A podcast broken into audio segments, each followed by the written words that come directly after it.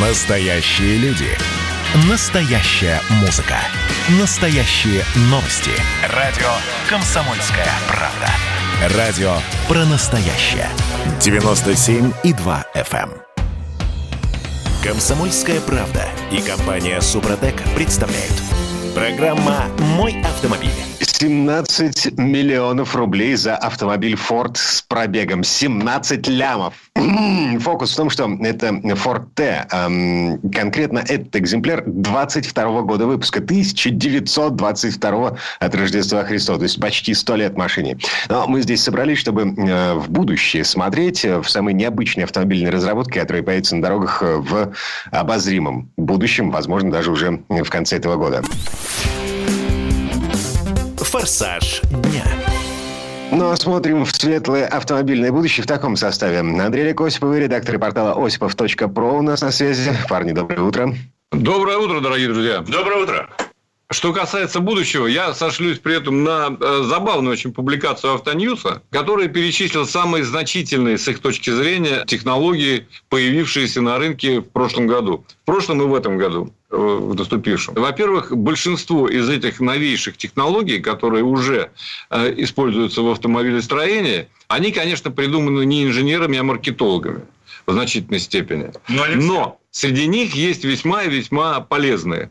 А В особенности мне понравилась, например, Шкода, которая научилась определять с помощью искусственного интеллекта неисправность по звуку мотора. Через смартфон заметил. Через смартфон, да. Да, одна проблема в этой истории есть. А, Шкода придумала искусственный интеллект, который диагностирует двигатели ВАГа. Ну, то есть, другие двигатели эта штука не диагностирует. Дим, тут надо попробовать, тут надо посмотреть, как говорится. Надо честно попробовать действительно поставить эту штуку себе на смартфон. Наверное, я этим самым, собственно говоря, займусь, когда они ее наконец-таки испытают. Потому что сейчас же все-таки проходит испытание этого мобильного приложения, пока оно недоступно. Но я обязуюсь, что как только оно будет доступно в каком-нибудь Apple Store, я в обязательном порядке его себе поставлю и буду определять неисправность каждого мотора, каждого тестового автомобиля. И посмотрим, что он выдаст тогда в таком случае. Мне просто тоже это чертовски интересно. Ведь по большому счету, ну да, можно допустить, что ваговские моторы работают э, с другой слуховой частотой, да, если можно, звуковой частотой, нежели моторы, я не знаю, Форда, BMW, Мерседеса э, или какого-либо другого бренда. Э, но все же моторы, они устроены конструктивно плюс-минус одинаково. Поэтому как он будет определять, не знаю. Посмотрим. Цитирую сообщение, собственно, на Автоньюсе по поводу вот этой программы шкодовской, да. На данный момент приложение способно с точностью до 90% диагностировать 10 неисправностей в таких компонентах, как рулевое управление, компрессор, система кондиционирования воздуха, блок сцеплений в коробке передач ДСГ. Понимаете, они все еще допиливают эту историю, конца края этому не видно. А, Двигатель ВАЗа, а, двигатель, там, я не знаю, китайца какого-нибудь, э, ну, до такой степени совершенства мы еще не скоро доберемся. Ладно, что там с Вольво? А с Вольво. Вольво продолжает бороться с пьянством за рулем, должен заметить. Слушай, мне кажется, мне кажется, они находятся на дотациях у российского ГИБДД. Точно, натурально. Ну, потому что иначе я это объяснить не могу. Я в Швеции был не раз. Я бы не сказал, что шведы алкоголики. И что у них такая уж большая проблема пьянства за рулем. Я не видел последнюю статистику ДТП, но я знаю, что это действительно это не такая большая проблема. Но тем не менее, они, Вольво в данном случае, научатся определять водителей не только с симптомами усталости, но и с явными признаками опьянения. Как известно, Это Да. замена алка замкам тем самым, которые не Да, взлетели в свое да. время, да? Алкозамка не будет, как бы, они так говорят. Во-первых, он у них провалился полностью. эта же система них. Да. э, Теперь, значит, ищут какую-то замену. И будут считывать миллиард параметров примерно, по которым Да. можно определить, что водитель ведет себя неадекватно. Она То есть машина снаружи э, утыкана датчиками, э, которые определяют дистанцию, значит, там разметку э, рисуют. Вот, вот это все. Миллион датчиков, которые знают. Теперь еще и внутри миллион датчиков. Именно. Видеокамеры установят внутри. Более того, я боюсь, как, как, как, как у них теперь с рождаемостью это будет, если видеокамеры внутри автомобиля будут установлены. А. Бедные шведы и шведки. Понимаешь? У них же Ладно, не буду продолжать эту тему. Но, тем не менее, по периметру салона установят видеокамеры, специальные сенсоры, а, которые будут реагировать на любые заметные отклонения от нормы поведения человека за рулем. Ну, так расшифровывается. Частое да. моргание глаз, Больше неестественная поза. Вот, кстати, неестественная а поза. Также а? Вот самое э, гадкое. А также отсутствие реакции на предупреждение систем. А если она вербальная? Я должен сказать, что я с подкупающей регулярностью, когда сажусь за руль Вольво, игнорирую примерно половину всех идиотских предупреждений. Да. Типа о смене полосы движения, не, не, которая Ты просто не швед. Это, я точно не швед, Однозначно. натурально не швед.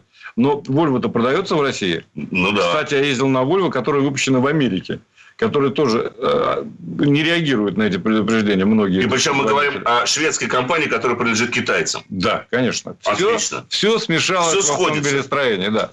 То есть, это вот из той серии, что совершенно не обязательно для современного автомобилиста, с моей точки зрения. Просто надо знать, что пьяным садиться за руль нельзя. И причем, все. Я вот так... И никаких сенсоров. Я когда читал эту информацию, я понял, что эта система э, вообще достаточно гаденькая. Потому что если мы не реагируем никак на предупреждение, то вмешивается, вмешивается сначала электроника, которая оповещает службу поддержки Volvo On Call, а в крайнем случае предпринимает активные действия вплоть до автоматического замедления и полной остановки автомобиля. То есть, если она когда-то вмешалась, а я ее послал, она это не услышала, так она возьмет еще будет вмешаться и как бы в ответочку мне. Ах так, Тогда Конечно. я сейчас тебя прижму к обочине. Да, но самая э, смешная система, которая приближает э, человека к, э, скажем так, к чему или к кому? симбиозу с искусственным интеллектом, это в Мерседесе S-класса, который был в прошлом году представлен. Ну, это да, это... Это, конечно, это нечто, так сказать, потому что появляется а, проекционный дисплей необычный, а с дополненной реальностью. То есть э, виртуальные указатели возникают на расстоянии до 10 метров от автомобиля. Вот едете вы, а вам там показывают мультяшку. А И вы видите, что у вас впереди. А вот эта история натурально придумана маркетологом. Да. Потому что ну, э, брать за тот же самый двигатель и тут же подвеску новые деньги уже как-то неловко. А вот за дополненную реальность пожалуйста, извольте доплатить-ка полторы-две тысячи евро.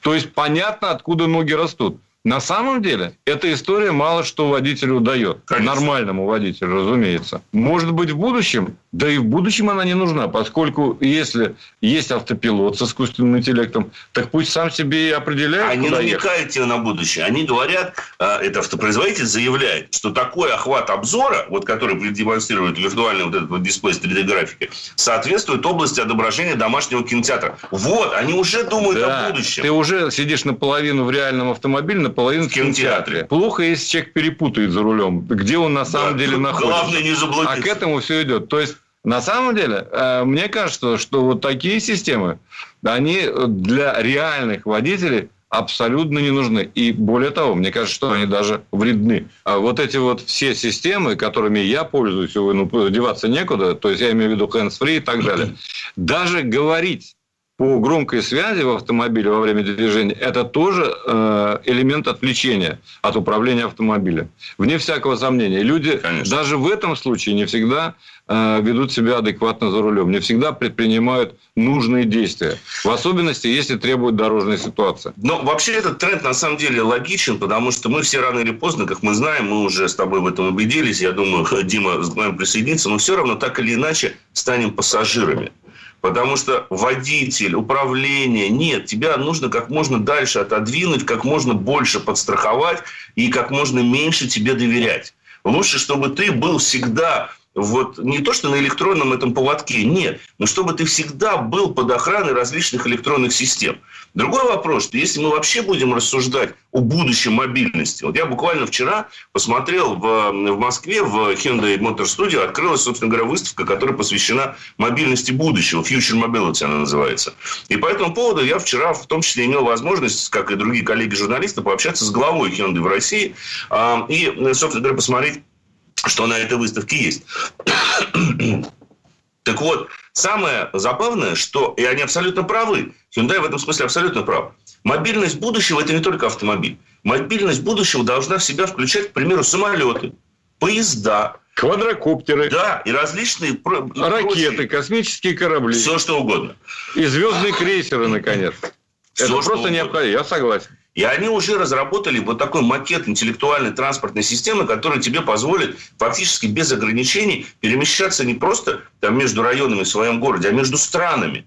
Потому что самоуправляемый автомобиль, грубо говоря, капсулу тебя довезет до аэропорта, где ты сядешь в компьютером управляемый самолет, пройдя электронную регистрацию без участия человека, прилетишь куда-то в точку назначения, сядешь опять в какую-то самоуправляемую капсулу, которая тебя доставит до отеля, у которого нет даже ресепшена, потому что все это там происходит электронным образом. И кончится в конечном итоге тем, что а так ли важно тебе вообще куда-то летать? Да. Вот у тебя компьютер, там все показывает. Более того, Что ты... кончится как, как, как в фильме, э, помнишь, со Шварценеггером, его еще был ремейк, э, когда он на Марс улетал, вот забыл название. Вспомнить все. Вспомнить все. Конечно. Вот точно так же ты будешь приходить, тебе в голову что-нибудь имплантируют, и все. Хочешь в отпуск? Пожалуйста, за две минуты ты проведешь прекрасные виртуальные две недели на Мальдивах.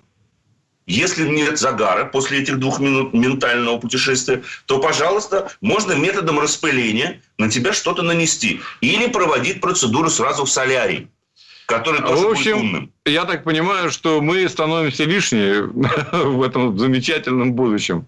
Но Нет, пока... ну что, это забота о нас. Кто-то скажет, что вот мы заботимся, все технологии Замечательно. заботятся о Я бы с удовольствием использовал автопилот при, при первой возможности, но только чтобы не нести ответственность за то, что происходит с автомобилем. Что он сделает с тобой? Да, вот пусть автопилот отвечает за ДТП и так далее. Вот, и он пусть платит, в конце концов. Андрей Олег Осиповы, редактор портала осипов.про. Э, парни, спасибо, хорошего дня. Всего доброго, дорогие друзья. Спасибо, берегите себя. Ну, а мы вернемся в эту студию буквально через пару минут. У нас э, на связи будет э, Юрий Сидоренко, автомеханик, ведущий программы «Утилизатор» на канале ЧЕП. Программа «Мой автомобиль». Как дела, Россия? Ватсап-страна! Это то, что обсуждается и то, что волнует. Это ваши сообщения в прямом эфире, в том числе и голосовые. Каждый будний день с 11 до 15 часов с Михаилом Антоновым. Эфир открыт для всех. Включайтесь. Радио «Комсомольская правда». Радио про настоящее. «Комсомольская правда» и компания «Супротек» представляют – Программа «Мой автомобиль». А это мы вернулись в студию радио «Комсомольская правда». Я Дмитрий Делинский. Я Алена Гринчевская. Юрий Сидоренко у нас на связи. Автомеханик, ведущий программу «Утилизатор» на телеканале Чей. Юр, привет. Доброе утро. Всем привет! В этой четверти часа будем разбираться в том, в чем мы вообще никак не разбираемся. А, тема звучит так. А признаки износа и диагностика подушек двигателя. А, я, конечно, слышал, что двигатель не напрямую крепится к кузову машины, но... Э, я только слышал. В общем, мы с Аленой не настоящие сварщики. Настоящий сварщик Юрий Сидоренко в этой истории. Автомастер. Что такое подушка двигателя? Ну, двигатель и коробка, они между собой соединены обычно. Вот. И все вот это вот э, основное, э, основные силовые агрегаты, они прикрепляются к кузову автомобиля. Если они бы прикреплялись просто болтами, то мы бы ехали на трясущейся телеге. То есть, То она бы вся вибрировала конкретно. Вот как двигатель с коробкой вибрирует, так бы все это вибрировало полностью. В принципе, как раньше на, на телеге и было, э, пока на нее не придумали вот эти рессоры сами по себе. Короче, ну, двигатель так... трясется в любом случае. Это мы поняли. А ну, с подушками трясется меньше. Вибрирует, вибрирует. Угу. Вот, соответственно, а для того, чтобы эта вибрация на кузов не передавалась, существуют специальные опоры. То есть, это есть опора двигателя и опора коробки. То есть коробка, как правило, в зависимости от того, как она расположена в машине, то есть если это, например, переднеприводная машина, тогда двигатель с коробкой стоят поперек. Соответственно, у них там ну, опора по-своему расположена. Если классика, то есть как бы э, коробка стоит вдоль кузова, тогда э, получается обычно три опоры на двигателе, иногда четыре, и одна опора сзади у коробки. А вот. если это запорожец? Если это Запорожье, то там как раз э, у него практически как переднеприводная, только заднеприводная машина. То есть у него двигатель стоит с коробкой вместе сзади. В общем, во всякой машине, в том числе даже в Запорожце, на а, подушке двигателя они есть. Но, видимо, они разные бывают. То есть обычный самый бюджетный вариант это такая резинометаллическая опора, похожая на слимблок э, подвески. То есть это что такое? Это металлическая часть, внутри нее э, резиновая часть, а потом еще внутри еще одна металлическая. То есть получается, мы когда две детали соединяем, они получают через резиновую такую прокладочку. Ну, проще если взять, если на стол положить... Вот если взять коврик для мыши, Вот его положили на стол, а сверху мышку положили. Правильно? Вот у нас получается внизу э, одна часть, потом резиновая прокладка, а потом идет мышка. Вот примерно такая история. Э, то же самое с подушками. Это самые обычные, они работают также там на скручивание, на вибрацию, то есть они это все гасят. Если она нормальная, если резинка там не износилась и так далее.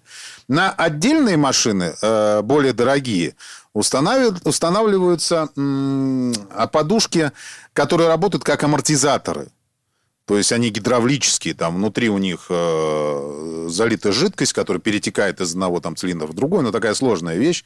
Вот она работает идеально. То есть как раз вот на таких вот подушках, когда вот такие подушки стоят, в принципе, я думаю, что монетку, наверное, и ставили э, на двигатель. И тогда она вполне ровно работает. Но стоят они, конечно, дорого. То есть там такие облачные цены иногда выскакивают. У меня люди приезжают, мы им ставим, там одна подушка стоит под 20 тысяч. О, Господи. То есть там, там Unreal, и менять ее там тоже за- заковыряешься, честно говоря. Мгм. Вот, Так. вот два вида, да. Хорошо. А как понять, что что-то не так с этими самыми подушками? Но здесь как раз все относительно просто. Вот, э, самым явным признаком износа подушек это, естественно, является вибрация на кузове автомобиля. Э, То есть она хорошо начинает чувствоваться там на холостых оборотах, при разгоне. Э, Вот. Э, Также вибрации и характерное биение отличаются, а, отмечаются на ручке переключения передач. В общем, здесь как? Здесь смысл в чем? То есть, если вдруг э, почувствовали эту вибрацию какая-то, вот та, которой не было, вот ехали, например, вот двигатель на, на холостых начинает работать, да, вот она э, тряслась раньше, ма- машина, но не сильно, а потом начинает сильнее трястись. Вот тогда, значит, уже вибрация пошла на кузов, вы ее ощутили. Мгм. Вот. А если, совсем ситуация критичная, вот уже все, А вот это- износились. Мгм. Алена, это вообще шикарная вещь. У меня люди приезжали, э, у них вообще там просто подушки просто в хлам. То есть там резинок вообще уже не оставалось, они ездили до последнего. Я говорю, как же вы до этого не обращали внимания на то, что вообще с машиной происходило? Да вроде там вибрировало, я не обращал внимания, мне это было не страшно. А когда подушка изношена в хлам, то получается, что двигатель ложится фактически на раму, на раму, на подрамник, ну, смотря у кого чего. И получается, что железка лежит на железке. Там, там при трогании такие удары из-под капота раздаются, э, как будто там, не знаю, там кувалды бьют почему-то. То есть я не знаю, как люди этого не замечают, честно говоря, но такое бывает. А если, например, э, подушка износилась на коробке, и вот у меня человек тогда приехал, у него э, классическая э, машина заднеприводная, и задняя опора, она просто, мало того, что она сначала у него резинка оторвалась, и коробка легла на эту опору, вибрация пошла. А потом еще из-за того, что машина была ржавая, отвалилась сама эта опора. И еще очень такой интересный вариант, это вы сами сможете, в принципе, тоже посмотреть. Открываете капот. Ну, надо примерно запомнить, как двигатель стоит в самом начале. То есть, вот когда вы начали на машине ездить. А когда подушки на, них из, на нем изнашиваются, то есть он, он начинает менять свое положение. То есть он чуть-чуть заваливается, например, вправо, если правая подушка плохая, или там назад, если э, задняя подушка, например, уже износилась. Ну, то есть чуть не так, что он там упал туда и лежит. Нет, конечно. Ну, теоретически чуть геометрия меняется. Но все-таки самостоятельно это можно все как-то продиагностировать или лучше ехать к специально обученным людям? Какие еще есть варианты, Юр? Вот э, мой совет, как автомеханика, вот если вы какой-то услышали непонятный шум, звук, вибрацию, езжайте сразу же в сервис к знакомому механику. И надо приехать и сказать, у меня что-то вибрирует. И прям вот, вот я всем рекомендую рассказывать именно так. Приезжайте, мастер спрашивает, что случилось? Говорите, еду, и вдруг тра-та-та-та-та-та. Он говорит, тра-та-та где? Он, ты говоришь, тра-та-та вот здесь вот в ручке. Или там, или бам-бам-бам под капотом. Вот пускай мастер сам разбирается, что это за бам-бам-бам. Можете сами диагностировать. Я даже сейчас расскажу, как можно сделать это. Самое простое, это вот открываешь капот, берешься за двигатель, встаешь с одной стороны, с которой удобно машина, либо справа, либо слева. Вот, наклоняешься, упираешься ногами так, чтобы не помять крыло, и при этом, чтобы была опора хорошая. То есть так вот, ну, в таком как бы прыжке. Берешься за двигатель и начинаешь его болтать вперед-назад. В принципе, мы так проверяем. То есть, если подушка оторвана, прям чувствуется, ну, не то, что надо поднять движок. Просто его покачиваешь и чувствуешь, что он двигается. Просто мастер, он чувствует. Он чувствует движение. У нас, например, человек приезжает, мы делаем по факту. То есть, мы всегда смотрим машину целиком. Да. Юрий, что с подушками делать, если нужно их все-таки менять? Ну, самостоятельно я вообще не советую это делать. То есть, как бы, потому что для замены подушек э, и двигателей, коробки, э, двигатель, например, надо вывесить на специальных подвесах. Мы его краном подвешиваем специальным. Еще подстраховать так, чтобы он, когда руки туда запихиваешь под него, под лапу двигателя, чтобы он не упал. Потому что э, вот если нет оборудования навыков, и не дай бог этот двигатель прищемит руку, это беда будет просто-напросто. То человеческое здоровье его уже не починишь. Если там машину можно починить, человеческое здоровье, ну, это очень сложно. Тем более, если 300 килограмм ляжет на руку, ну, даже 150, если просто мотор ляжет, этого будет достаточно, чтобы без руки остаться.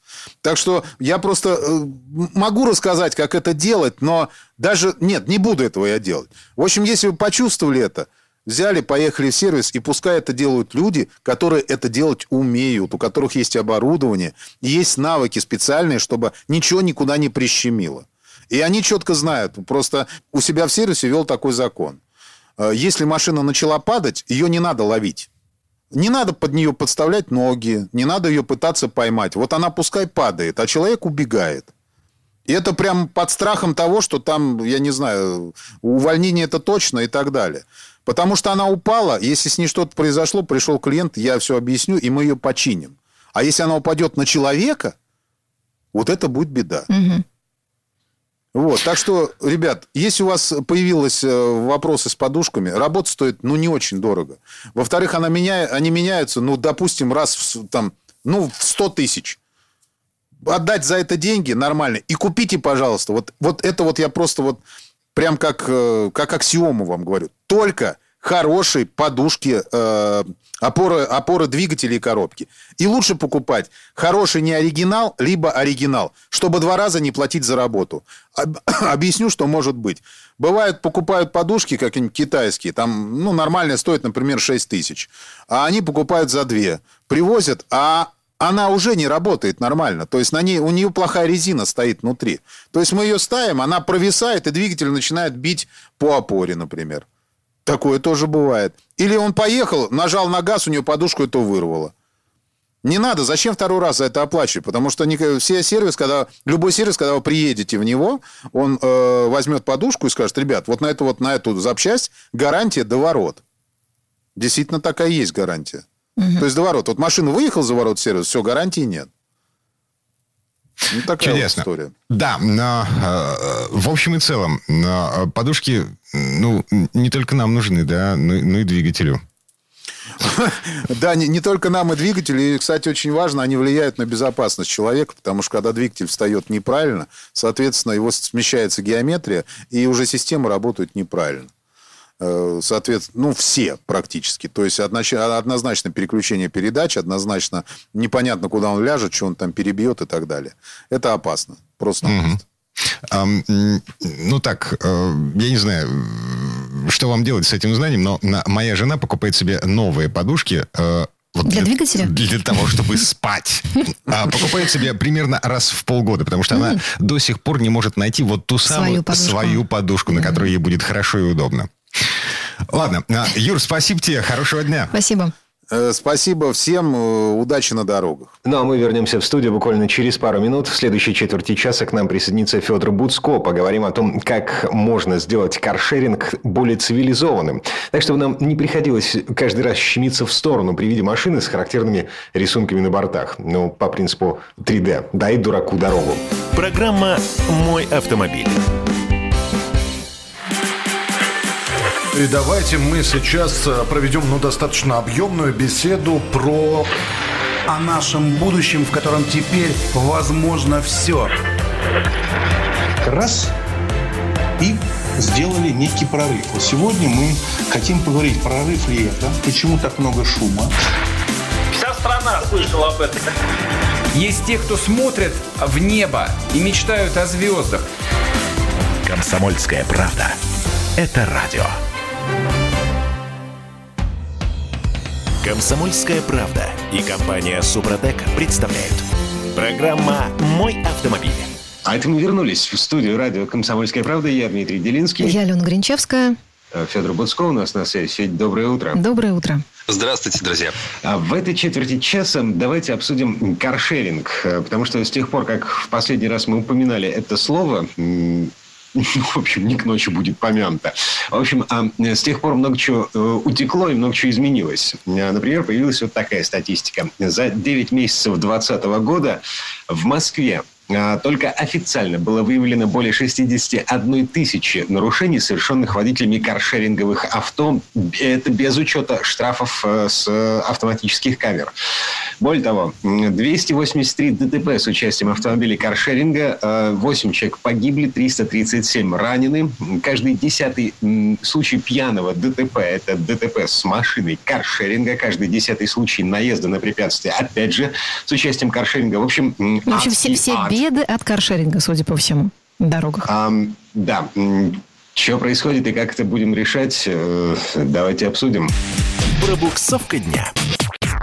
Мосгордума предлагает некоторое ужесточение законодательства, а, начиная от обязательной, а, а, обязательной установки алкозамков в каждую машину каршеринга, заканчивая какими-то заумными очень способами проверки клиентов по базам ГИБДД и госуслугам. Угу. Федор, Но... поможет вообще это, как вы считаете?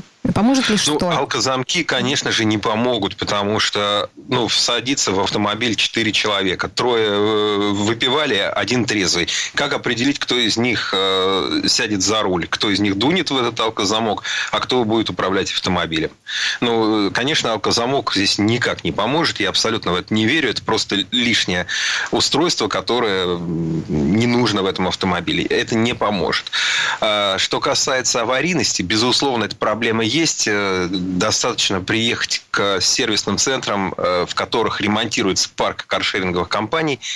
Если у них открытая парковка для битых автомобилей, там можно увидеть просто выставку вот этих вот разбитых несчастных каршеринговых машин. Проблема такая есть. Действительно, многие ездят неаккуратно. Но здесь тоже всегда нужно делать поправку на то, что когда мы оцениваем статистику аварийности каршеринга, нужно учитывать, на этих машинах ездят больше, чем на личных. Эти машины почти всегда в пути. Ну, не всегда, как это хотелось бы компаниям-владельцам, но все-таки они ездят гораздо больше, чем частные автомобили. А, поэтому нужно тоже здесь внимательно смотреть на эту статистику. И понятно, что к каршерингу всегда приковано пристальное внимание. Уже хотя бы потому, что эти машины э, имеют яркую окраску, а, соответственно, уже, уже ты на нее смотришь. Если просто кто-то там нажал на газ и быстро проскочил перекресток, ну, нажал и проскочил. А если это каршеринг, а, каршеринг, понятно. Да, слушайте, мне таких машин хочется... хочется сэкономить, хочется 4 рубля пода... не заплатить. Да, подальше хочется держаться, когда эту машину встречаю каршеринга на дороге, Бывает потому что страшно. Такое. Угу. Бывает такое, действительно, но это разница от компании к компании. Вот, на мой взгляд, если говорить о Москве, самые приличные машины и самые приличные водители у компании Юдрайв, например. В народных, ну, типа Делимобиля, Яндекса, с этим сложнее. То есть, там больше вероятности, что кто-то, ехавший перед тобой, оставит там стаканчик с недопитым кофе, там пару салфеточек и решит, что им хорошо лежать где-то там на коврике или на сиденье. Понятно, что все эти машины регулярно чистят, моют, но никто не застрахован от того, что прямо перед вами ездила свинья. Уж простите за прямоту. Да? Угу. А, это бывает. А, но сейчас вот то, что действительно поможет, и я уверен, что это должно сыграть такую достаточно, ну, может быть, это не решит весь комплекс проблем, но сыграет роль, а, это рейтинг. Вот, в частности, у того же Юдрайва изначально был рейтинг водителей. То есть, ездишь ты аккуратно, не гоняешь, без резких разгонов, торможений, перестроений, нарушений скорости, у тебя постепенно растет рейтинг. Для этого также нужно еще вовремя оплачивать оплачивать счета, конечно, и регулярно ездить, тогда у тебя получается э, рейтинг все выше и выше, тебе э, становятся доступны автомобили более высокого класса, более новые, удобные, интересные. И подобная система, она работает, потому что, э, ну, это вот просто видно по машинам. И сейчас это вводится в делимобили. Делимобиль, ну, по, по России, наверное, на первом месте, по Москве на втором месте по количеству автомобилей такой первый народный большой каршеринг. И они обещают, что скидка для таких вот хороших водителей, которые аккуратно ездят, э, вовремя платят, не нарушают скорость, не нарушают правила, э, смогут получать скидку до 35%. А это уже здорово, потому что сейчас каршеринг, по сути, не сильно дешевле, чем такси эконом-класса. Зачастую там разница порядка 20%. Ну, 30, может mm-hmm. быть, от сил. То есть это не такая уж э, прям дешевая история. И если будет хорошая скидка за то, что ты ездишь аккуратно, я уверен, что для многих водителей это будет хорошим поводом ездить аккуратно, копить бонусы. У нас многие любят там скидочные карты, бонусные карты. Там. Э, и, в общем, э, ездить на каршеринге нужно аккуратно. И когда ездишь аккуратно, то, в общем-то, и к тебе остальные водители относятся нормально. И не, не обязательно, что от тебя все будут прятаться или там пытаться... Или куда-то уезжать. Слушайте, ребят, а что вы слышали по поводу э, сервиса под названием «Автоконсьерж»? Коллеги из российской газеты раскопали, что есть э, уже целые, э, целая отрасль бизнеса по обслуживанию автомобилей, который вот так называется автоконсьерж. Это люди, которые полностью берут на себя обслуживание автомобилей. Смена резины, ТО, мойка, страховка. Э, в общем, вы только ездите и платите деньги. А все, все, весь головняк на себя берет специально обученный человек. Ну, окей, наверное, и такой сервис может быть. Может быть, это просто один из таких нежизнеспособных стартапов, которые регулярно появляются. У нас же есть целые, целые такие э, империи маленьких стартапов, которые пытаются стать новым Uber и, и захватить мир. Но это не всегда работает, да. Погоди, а хитрость в том заключается, что первыми а, вот такую услугу вводят как раз каршеринговые компании. Например, Яндекс Драйв. Дима, сколько это стоит примерно? Вот скажи. А, имеется в виду длительная подписка угу. на машину. То есть, если вы берете машину не на Окей. минуты и часы, да, а, ну там на несколько дней, недель, месяцев, вот в месяц за Volkswagen Polo вы платите 19 тысяч рублей. Например. Окей, это называется подписка на автомобили. Она уже есть у ряда производителей. Первым начинали Volvo и Hyundai. Сейчас это же появляется, например, у, вот вы удивитесь, у УАЗа. Угу. Можно будет yeah. внедорожник у вас Патриот взять там на длительный срок. Это интересная история. Допустим, Volvo предлагал свои самые лучшие автомобили, там XC60 или там а, большие седаны, там 90, 90 серии, предлагал за 60 тысяч рублей в месяц. Э, кому-то кажется, что это баснословные деньги, но если вы, в принципе, рассчитывали на то, что потратите на новый автомобиль 3-4 миллиона, просто возьмите, посчитайте, сколько вам стоит его обслуживание, э, как быстро он уценит оценивается, за сколько вы его продадите через год, два, три, а, и получается, что это вполне вменяемые деньги. То есть вы получаете за, там, может быть, недешево, но вот за эту сумму вы получаете новый автомобиль отличной комплектации, ездите на нем, не знаете проблем. Вы платите за парковку, за бензин, за стеклоомывающую жидкость. Кажется, все. А, то есть смена резины, техобслуживание, замена щеток, стеклоочистителей и все возможные технические работы, включая страховки, берет на себя компания. В принципе, если это вам по деньгам, то это очень интересный сервис, что, в общем-то, и подтвердил рынок, потому что, вот, например, все машины, предложенные Volvo, были очень быстро разобраны. Но это именно долгосрочная аренда. Сейчас мы говорим скорее о краткосрочной, но тут тоже есть нюансы. Допустим, э, с началом карантина у каршерингов дела пошли неважно. Народ меньше ездил, меньше брал эти машины. На какое-то время их вообще закрывали, э, запрещали ими пользоваться. И каршеринги стали часто предлагать долгосрочную аренду. На день, на два, на неделю и так далее. А здесь, вот, э, кто решит этим воспользоваться, очень важно, как всегда, внимательно читать договор. Потому что у ряда компаний, например, у Яндекса, вот есть какая-то рекламная цена, ну, там, допустим, 2500 рублей в день. А при этом вы не можете, э, вернее, при этом, при этом в эту сумму не включены пройденные километры. Мы же привыкли, что если ездим на каршеринге, километры мы не считаем. Бензин уже залит. То есть мы это не берем в расчет. А mm-hmm. вот, э, допустим, у Яндекса дополнительно надо еще там порядка 10 рублей за километр доплачивать. Но это у разных компаний по-разному организовано. Например, у Делимобиля можно за 2,5 тысячи взять на день пола какой-нибудь, и там 300 километров уже включены. Но вот тут как раз с этой долгосрочной арендой выяснилась одна очень неприятная э, деталь посоветовал друзьям. Друзья поехали на этом каршеринговом автомобиле в соседнюю область. Теперь это разрешено. Пожалуйста, Яндекс позволяет. Все золотое кольцо. Можно ездить там на 300 километров от города уехать. Прокололи колесо. Но выяснилось следующее. Во-первых, в машине нет запасного колеса. Они не проверили предварительно? На чем нет, его там нет в принципе, mm. потому что особенно вот такие народные каршеринги сильно страдают от вандалов и от воровства. И mm. они в принципе изъяли колесо, из э, запасное колесо из автомобиля. Более того, на те колеса, которые на машине есть и крутятся, они поставили секретки и не положили в машину, соответственно, вот этот тот э, ключ для того, чтобы эти секретки снимать. И вот делай, что хочешь. Ты стоишь с проколотым колесом в поле в нескольких стах километрах от города, и ты не можешь э, ничего сделать. Хорошо, не, еще не зима, то есть единственный твой ну, официальный путь это позвонить э, в каршеринг, и они пришлют из Москвы бригаду, которая вам поменяет колесо. Прекрасное решение, просто гениальное. Э, потеряй полдня, сиди морозься, ну или, или, или едешь на сдутой покрышке до ближайшего сервиса, объясняешь шиномонтажникам, что давайте вы кое-как жгутик снаружи, не снимая колесо, сюда вставите и кое-как накачаете, я кое-как доеду. То есть вот нужно внимательно читать договор и внимательно следить за этим всем. Светлое будущее семимильными шагами. Федор Буцков, спасибо, хорошего дня. Спасибо. Возьмите меня с собой. Всего доброго. В ближайшие 15 минут у нас будет другой герой, это будет Александр Пикуленко. Программа «Мой автомобиль». Я, Эдвард, на вас рассчитываю как на человека патриотических взглядов. То возникает вопрос, а куда податься русскому мужику? Ну, разве что в ЧВК Вагнера.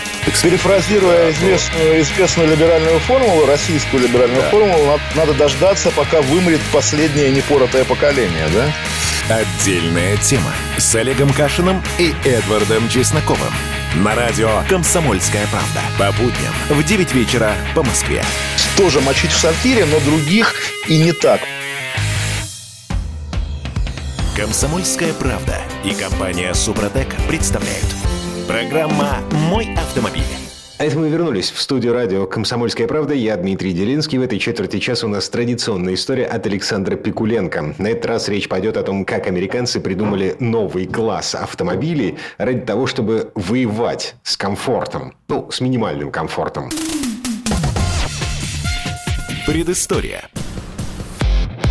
Вся история марки Jeep – это длинная череда жертв во имя великих целей. Вначале одним из требований американского военного департамента к будущей машине был минимальный вес. Правда, тогда еще не задумывались об авиадесантных операциях в Европе. Да и до вступления Штатов в войну оставался еще целый год. Но желание ограничить массу в 590 килограммов оказалось невыполнимо. Сначала его нарушили все участники объявленного милитаристами конкурса, а затем и сами заказчики пошли на попятную. И все же первоначальные массогабаритные ограничения в итоге и сформировали тот неповторимый облик вездехода, в который влюбляешься как школьник в королеву красоты. Первой на горло своей песни пришлось наступить компании American Bantam, чей образец Блицбагги, конструктора Карла Пробста, единственный из трех соискателей, был построен точно в срок за 49 дней и в наибольшей степени отвечал требованиям военных. Но проблема состояла в том, что вездеходов требовалось много, а фирма-фаворит была крохотная. В результате даже построенные ей 2643 машины на вооружение не приняли. 1175 из них попали в Великобританию, а вторая партия ушла с первым же ленд-лизовским караваном в СССР.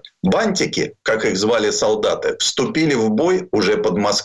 А Бантаму военное ведомство предложило делать одноосные прицепы к вездеходам, которые стали выпускать компании де-факто конкурс проигравшие. Например, фирма Willis Overland представила на конкурс, пусть и менее перспективную, но подкрепленную производственными мощностями модель Quad. Причем многие ее решения конструктор Барни Роуз бесцеремонно позаимствовал именно у Бантам. Благо и его, и конструкторов Форда военные заказчики снабдили синьками чертежей Пробста. Сами же фордовцы сделали внедорожник по своему разумению, ни на что особо не рассчитывая. Иначе как объяснить, что их прототип оснастили несинхронизированной коробкой передач от Форда А образца 1927 года? Однако именно их прототип, построенный известной кузовной фирмой БАТ, больше других походил на будущий джип внешне. Вездеход «Бантам» прибыл на полигон в штате Мэриленд осенью 40 года, а через две недели подоспели его соперники. Испытав машины, военные устроили еще один конкурс, потребовав от каждой из фирм выпустить опытно-промышленную партию по полторы тысячи вездеходов, доработав их с учетом выявленных недостатков. В итоге армия выбрала образец от Виллис, заставив самолюбивого Генри Форда выпускать машину по лицензии. Перед войной Генри явно симпатизировал немцам. И военный департамент, видимо, напомнил ему об этом. Понятно, чего желали военные. Нещадно круша надежды производителей. Унификации и машин побольше. Результат стоил жертв. До окончания войны сделали больше 300 тысяч Виллисов и немногим меньше Ford GPV. Надо заметить, что для компании, делавшей продукт по лицензии, обычно начинается нудный процесс увязывания технологий. И действительно, Виллис был круглый, а Форд квадратный. Так потом будут разъяснять разницу помпотехи Красной Армии. Причем речь шла не о формах кузова, а о первой поперечине рамы, которая у Виллиса была трубчатая, а у Форда П-образного сечения. Для своего варианта вездехода Форд посчитал рентабельным делать рулевое колесо, залитое эбонитом, тогда как Виллис оставил только металлический остов. И знаете, сколько было таких отличий? Около 50. В части технологий Ford Motor Company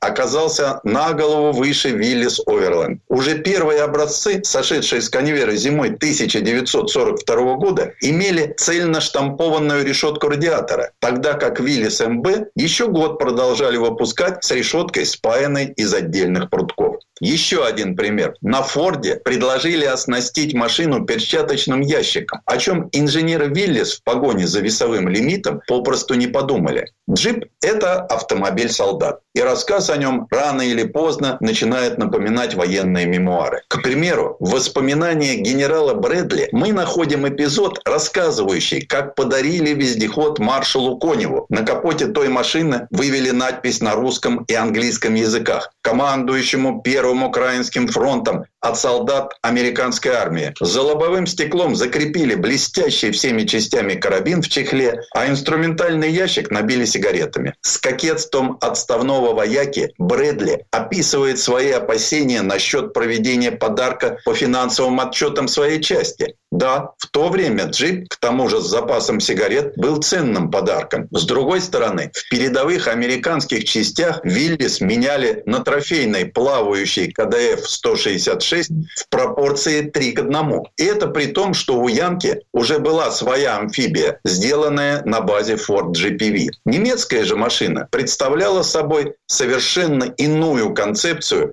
разведывательного транспортного средства. Да и не из чего в те годы было складываться стереотипу. Ведь даже в пользу легких армейских вездеходов кое-кого из высокого командования приходилось долго убеждать. Так, ленд-лизовский администратор Эдвард Стеттинус в своей книге «Ленд-лиз. Оружие победы» пишет, русские быстро оценили достоинство наших машин. Но в то же время Прости мотоциклетные коляски. Я написал послу Литвинову в январе 1942 года, что наша армия с успехом применяет легкие автомобили вместо мотоциклов с коляской. Русские попробовали и заказали еще. Вскоре мы начали отправлять их в Россию тысячами.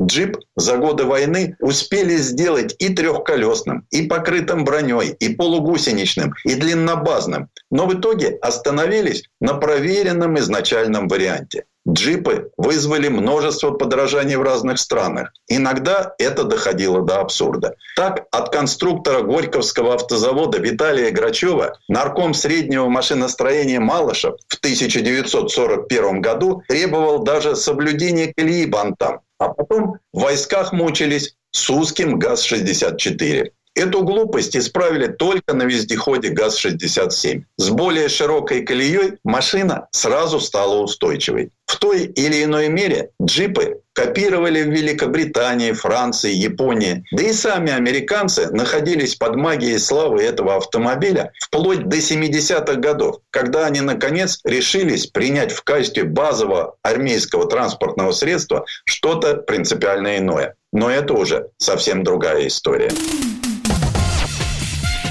Предыстория.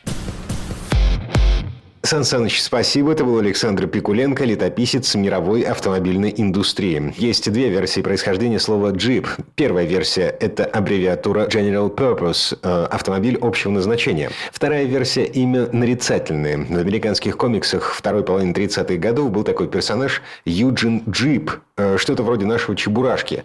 В народе про человека с большой смекалкой универсальными навыками тогда говорили «настоящий джип». Ну, а потом это распространилось еще и на технику. Дмитрий Делинский, радио «Комсомольская правда». Берегите себя. Программа «Мой автомобиль».